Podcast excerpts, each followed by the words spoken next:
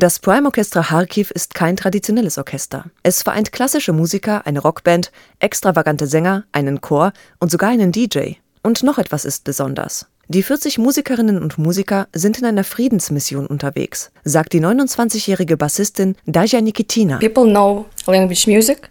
Alle Menschen, egal aus welchen Ländern, verstehen die Sprache der Musik. Mit unserer Musik senden wir eine Botschaft in die Welt, dass wir ein Problem haben in unserem Land. Es herrscht Krieg, eine schreckliche Situation. Und wir wollen, dass alle in der Welt davon erfahren.